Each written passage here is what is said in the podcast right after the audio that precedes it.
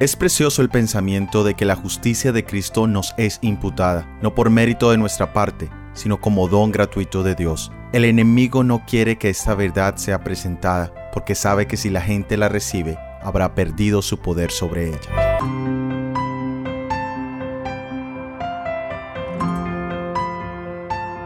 Bienvenidos a nuestro análisis bíblico producido por el Ministerio 147. Soy Oscar Oviedo y el título para nuestro análisis de hoy es Justificación por gracia a través de la fe. Encuentra el vínculo al estudio completo en la descripción. Hay dos errores contra los cuales debemos cuidarnos, en forma especial los que hemos conocido de este maravilloso Evangelio. El primero, y el cual ya hemos mencionado en episodios anteriores, es el de fijarnos en nuestras propias obras, confiando en algo que podamos hacer para ponernos en armonía con Dios. El que está procurando llegar a ser santo o perfecto mediante sus esfuerzos por observar los diez mandamientos, está procurando una imposibilidad. Todo lo que el hombre pueda hacer sin Jesucristo está contaminado de egoísmo y pecado. Solo la gracia de Jesucristo, por medio de la fe, puede hacernos santos. Y el otro error opuesto, y no menos peligroso que este, es el de sostener que la fe en Cristo me exime de guardar la ley de Dios, y que en vista de que solo por fe llegamos a ser partícipes de la gracia de Jesucristo, nuestras obras no tienen nada que ver con nuestra redención. La ley de Dios es una expresión de la misma naturaleza de su autor, es la personificación del gran principio del amor y es por lo tanto el fundamento de su gobierno en los cielos y en la tierra. Por tanto, la obediencia no es un mero cumplimiento externo de leyes, sino un servicio profundo de amor. El apóstol Pablo, en la epístola a los romanos, presenta el peligro de caer en uno de estos dos errores. Leamos en el libro de Romanos capítulo 3 versículos 19 y 20. Empero sabemos que todo lo que la ley dice, a los que están en la ley lo dice, para que la boca se tape y que todo el mundo se sujete a Dios. Porque por las obras de la ley ninguna carne será justificada delante de Él, porque por la ley es el conocimiento del pecado. No existe ningún tipo de justificación por medio de las obras ni de la ley moral ni de la ley ceremonial. Esto es exclusivamente por fe por fe en el sacrificio expiatorio de nuestro Salvador Jesucristo. Esto quiere decir que ningún tipo de devoción, ya sea en sacrificios, en ofrendas, en acciones o en el intento de guardar rigurosamente los principios del decálogo, nos justifican delante de Dios. Leamos en el libro de Lucas capítulo 18 versículo 11. El fariseo, puesto en pie, oraba consigo mismo de esta manera. Dios te doy gracias porque no soy como los otros hombres, ladrones, injustos, adúlteros, ni aun como este publicano. Este fariseo representaba a la nación judía, en especial porque ellos se jactaban del conocimiento de la ley, de los diez mandamientos y de la ley ceremonial. Y tenían razón porque ellos habían sido los depositarios, los encargados de este conocimiento maravilloso. Pero el apóstol Pablo presenta de una manera tajante que la función de la ley es convencer y condenar al que la conoce. Y de esta manera toda boca que quiere enorgullecerse debe ser silenciada. ¿Eres tú mi hermano o hermana conocedor de esta ley? Guarda silencio. No te jactes de lo que conoces. ¿Eres tú mi amigo o mi amiga violador de esa ley? Guarda silencio. No te jactes de tu autosuficiencia, ni de tu habilidad de violar los diez mandamientos. Dios conoce lo más profundo de tu conciencia y la mía. Ahora Pablo nos muestra una de las funciones básicas de la ley y menciona el conocimiento del pecado. La ley pasa a ser como un bisturí en la mano del cirujano. Corta, rasga, pero está lejos de ser la sutura o la venda que sane nuestra herida. También el versículo nos dice que nuestra naturaleza es carnal y por eso mismo nunca podrá haber justificación en la carne y mucho menos delante de un Dios omnisapiente y justo. El libro de Salmos capítulo 143 versículo 2 nos dice, Y no entres en juicio con tu siervo, porque no se justificará delante de ti ningún ser humano. El salmista es claro que entrar en un juicio cara a cara con Dios el humano no tendría ninguna forma de justificarse delante de él. Dice la matutina La fe por la cual vivo, página 113. Ninguno de los apóstoles o profetas pretendieron jamás estar sin pecado. Los hombres que han vivido más cerca de Dios, que han estado dispuestos a sacrificar la vida misma antes de cometer a sabiendas una acción mala, los hombres a los cuales Dios ha honrado con luz y poder divinos, han confesado la pecaminosidad de su propia naturaleza no han puesto su confianza en la carne, no han pretendido tener ninguna justicia propia, sino que han confiado plenamente en la justicia de Jesucristo. Así harán todos los que contemplen a Jesucristo. ¿Por qué es entonces que a veces existen conocedores de la palabra de Dios que se consideran perfectos, santos?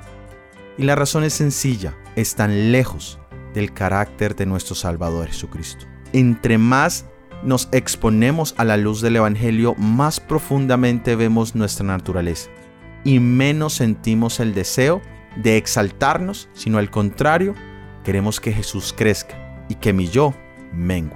Leamos ahora en el libro de Romanos capítulo 3 versículo 21 y 22. Mas ahora, sin la ley, la justicia de Dios se ha manifestado, testificada por la ley y por los profetas, la justicia de Dios por la fe de Jesucristo para todos los que creen en Él, porque no hay diferencia. Si no existe forma de justificarnos delante de Dios en base a nuestras acciones, en base a la obediencia de los diez mandamientos, ¿estamos entonces totalmente perdidos? ¿Existe alguna esperanza? Gracias a Dios no estamos perdidos y sí hay esperanza. Existe una salida. La justicia de Dios se ha manifestado en Jesucristo. Ni la ley moral ni la ley ceremonial podía justificarnos. Solamente Jesús lo puede hacer. Esto se llama gracia.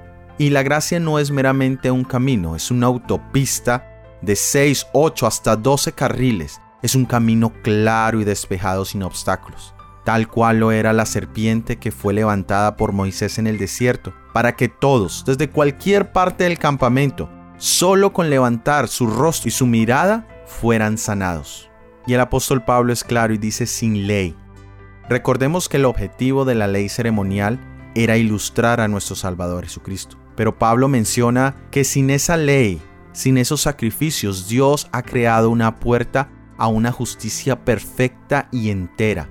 Todo el Antiguo Testamento está lleno de profecías que apuntaba a esa manifestación, la primera venida de nuestro Salvador Jesucristo. Y dice el versículo, la justicia de Dios por la fe de Jesucristo.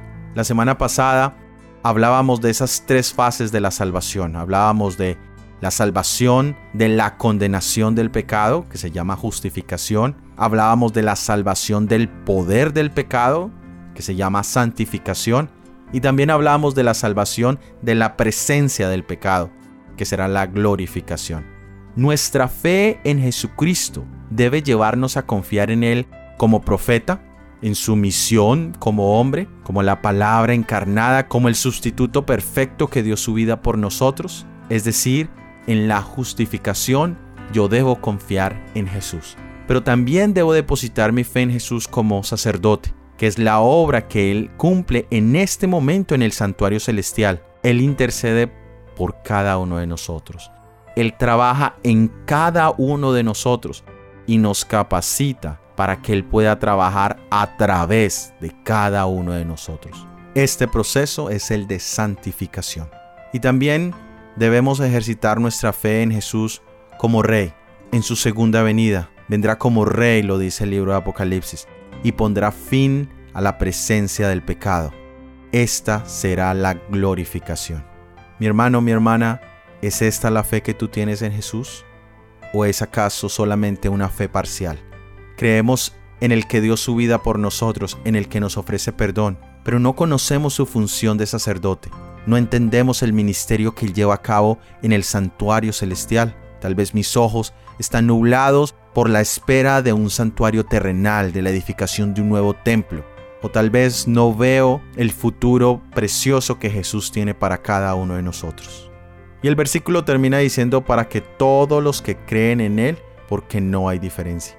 Aquí coloca a los judíos y a los gentiles, a los griegos y a los hebreos en una misma posición. Dice el libro Mensajes Selectos, tomo 1, página 426, hemos transgredido la ley de Dios y por las obras de la ley ninguna carne será justificada. Los mejores esfuerzos que pueda hacer el hombre en su propio poder son ineficaces para responder ante la ley santa y justa que ha transgredido, pero mediante la fe en Cristo puede demandar la justicia del Hijo de Dios como plenamente suficiente. Cristo en su naturaleza humana cumplió con las demandas de la ley, llevó la maldición de la ley por el pecador, hizo expiación para él, a fin de que cualquiera que cree en él no se pierda sino tenga vida eterna. La fe genuina se apropia de la justicia de Cristo, y el pecador es hecho vencedor con Cristo, pues se lo hace partícipe de la naturaleza divina, y así se combinan la divinidad y la humanidad. Leamos en el libro de Romanos capítulo 3 versículos 23 y 24. Por cuanto todos pecaron y están destituidos de la gloria de Dios, siendo justificados gratuitamente por su gracia, por la redención que es en Cristo Jesús. ¿Necesitas tú de su gracia? Es porque fuiste destituido de ella. ¿Y sabes por qué fuiste destituida de la gracia del Señor? Por el pecado.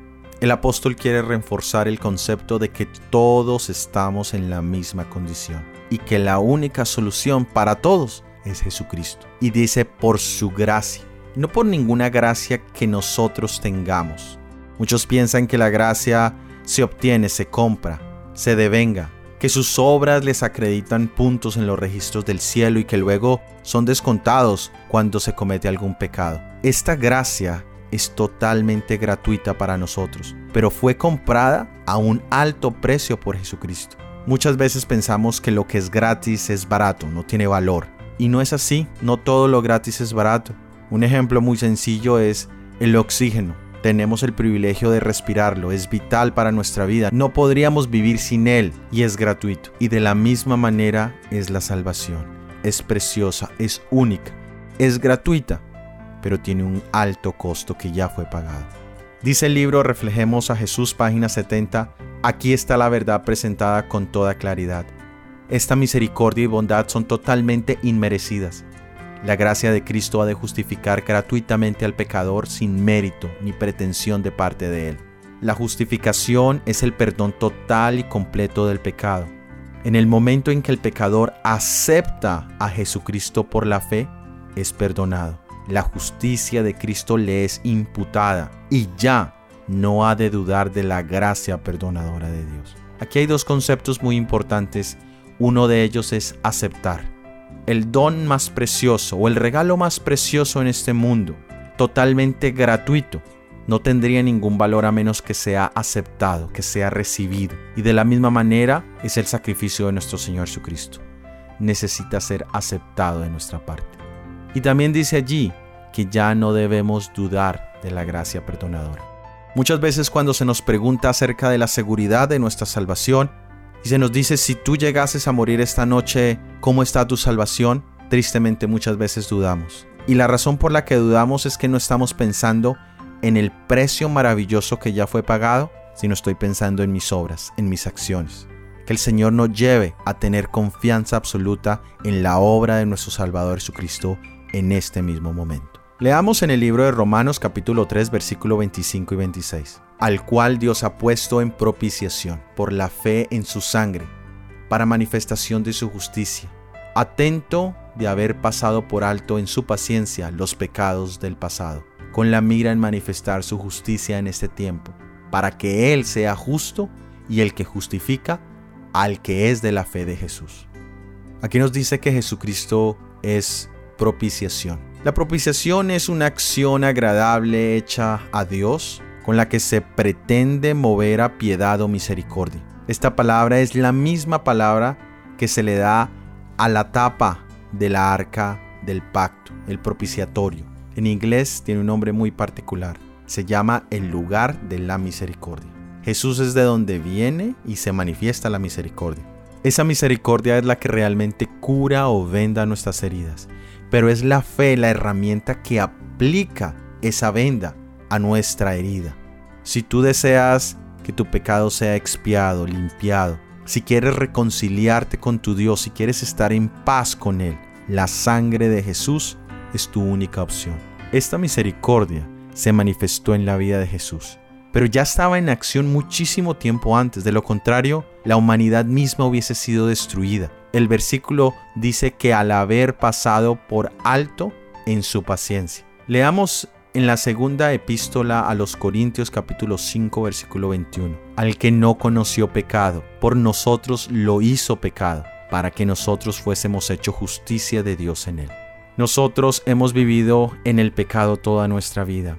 Nacimos en un mundo de pecado, de padres pecadores, hemos crecido en un ambiente pecaminoso. Al leer en el versículo al que no conoció pecado, para nosotros es difícil entender alguien que no conozca el pecado, pero ese era Jesús, puro, limpio, y ahora dice, se hizo pecado por nosotros. Es decir, toma nuestra naturaleza de maldad, vive en medio del pecado y pecadores, para que a través de su vida ahora nosotros recibamos lo que Él merecía, que era la justicia, la rectitud, la honestidad, y todo en Jesucristo. La primera epístola de San Juan capítulo 1 versículo 9 nos dice, si confesamos nuestros pecados. Él es fiel y justo para perdonar nuestros pecados y limpiarnos de toda maldad. Aquí dice que Él es fiel y justo, justo en imputarnos la justicia de su Hijo, justo en ofrecernos la propiciación para nuestras faltas, justo en perdonar nuestros pecados. Mensajes selectos, tomo 1, página 461 dice, se ha dispuesto gracia abundante para que el alma creyente pueda ser preservada del pecado, pues todo el cielo, con sus recursos ilimitados, ha sido colocada a nuestra disposición. Hemos de extraer del pozo de la salvación. Cristo es el fin de la ley para la justicia a todo aquel que cree.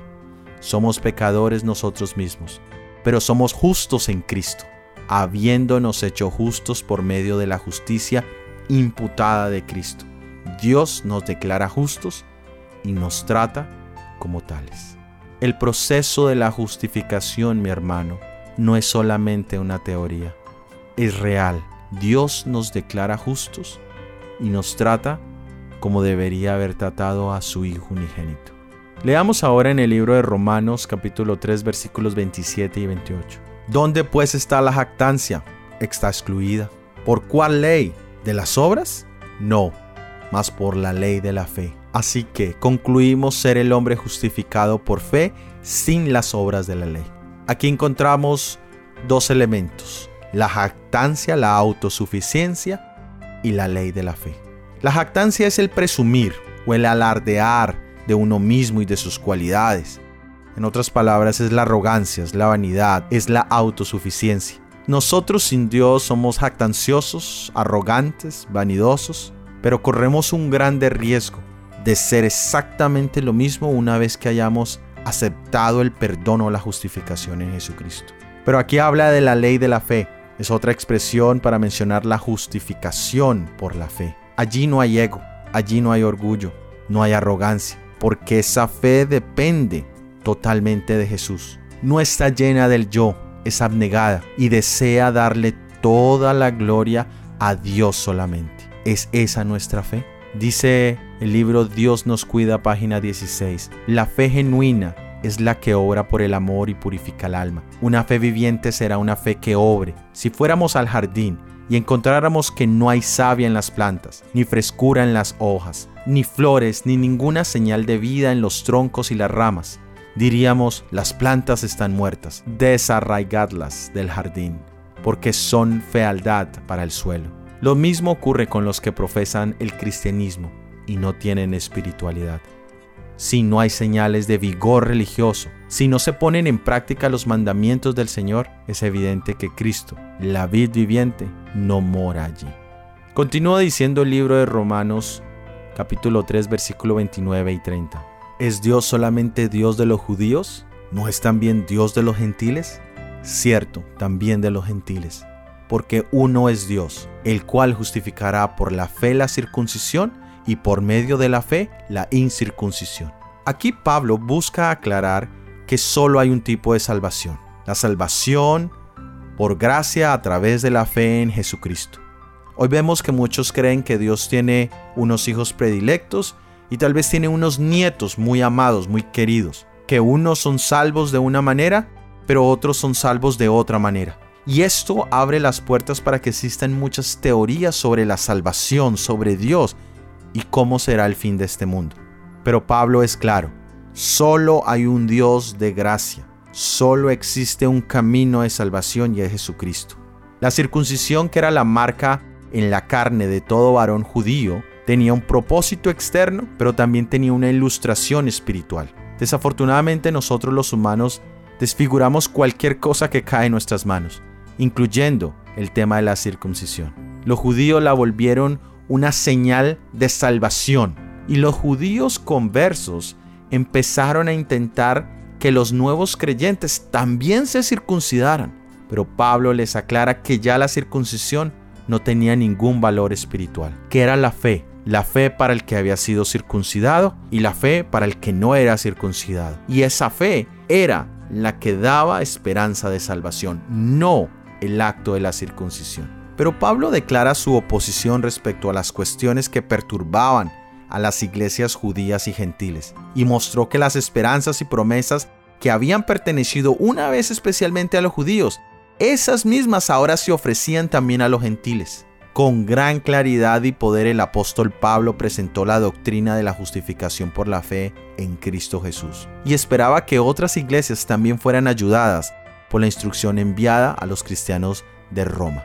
Dice el libro Mensajes Selectos, tomo 3. La justificación por la fe es un misterio para muchos. El pecador es justificado por Dios cuando se arrepiente de sus pecados. Él ve a Jesús en la cruz del Calvario. ¿Por qué todo ese sufrimiento? La ley de Jehová ha sido quebrantada. La ley del gobierno de Dios en el cielo y en la tierra ha sido transgredida. Y según se ha pronunciado, la penalidad del pecado es la muerte. Pero de tal manera amó Dios al mundo que ha dado a su Hijo unigénito para que todo aquel que en él crea no se pierda, mas tenga vida eterna. Oh, qué amor, qué amor incomparable. Cristo, el Hijo de Dios, muriendo por el hombre culpable. Y ahora leamos dos pasajes muy importantes. Romanos capítulo 3 versículo 31. Luego desechamos la ley por la fe en ninguna manera. Antes establecemos la ley. Y Romanos capítulo 6 versículo 15. Pues que ¿Pecaremos porque no estamos bajo la ley sino bajo la gracia? En ninguna manera. Esta misma pregunta formulada hace aproximadamente dos mil años sigue siendo de vital importancia para muchos creyentes. ¿Qué debo hacer con los diez mandamientos? ¿Qué debo hacer con esa ley moral? ¿Debo guardarla? ¿Debo respetarla? ¿Puedo ignorarla? ¿Puedo quebrantarla? Hoy hay muchos que claman, cree, solamente cree. Debíamos preguntarles, ¿en qué debemos creer? ¿Debemos creer en las mentiras forjadas por Satanás en contra de los diez mandamientos? ¿En contra del santo, justo y buen mandamiento? Dios no usa su grande y preciosa gracia para anular su ley, sino al contrario, busca establecerla. ¿Cuál fue la decisión de Pablo? Él mismo dice, ¿qué pues diremos? ¿Es la ley pecado? Y él mismo contesta, de ninguna manera, porque no conocí el pecado, sino por la ley. Yo sin la ley vivía en un tiempo pero llegado el mandamiento, el pecado revivió, y yo, dice él, morí. De manera que la ley es a la verdad santa y el mandamiento santo, justo y bueno. La ley es la que nos convence de nuestro pasado oscuro, pero es ella misma la que nos muestra la necesidad del Salvador para tener un futuro brillante. La ley no nos puede salvar, pero aún debemos respetar y honrar los principios de la mano del legislador, que es nuestro mismo Salvador Jesucristo. Y cuando llegamos a este punto, estamos lejos de invalidarla o de malinterpretarla o de transgredirla, al contrario, la establecemos. Mi hermano, ¿has estado intentando alcanzar el cielo por tus propias obras al guardar la ley? No estás tratando de hacer algo difícil, estás tratando de hacer algo imposible. No podemos ser salvos sin la obediencia, pero nuestras obras no deben ser propias. Jesucristo debe efectuar en nosotros tanto el querer como el hacer su buena voluntad. Si pudiésemos salvarnos por nuestras propias obras, podríamos tener algo en nosotros mismos en que gloriarnos. Nuestros esfuerzos por obtener la salvación están representados en la ofrenda de Caín. Todo lo que el hombre pueda hacer sin Jesucristo está contaminado de dos elementos, egoísmo y pecado. Pero lo que se efectúa a través de la fe es aceptable delante de Dios. El alma hace progresos cuando procuramos ganar el cielo mediante los méritos de Jesucristo, contemplando a Jesús, el autor y consumador de nuestra fe.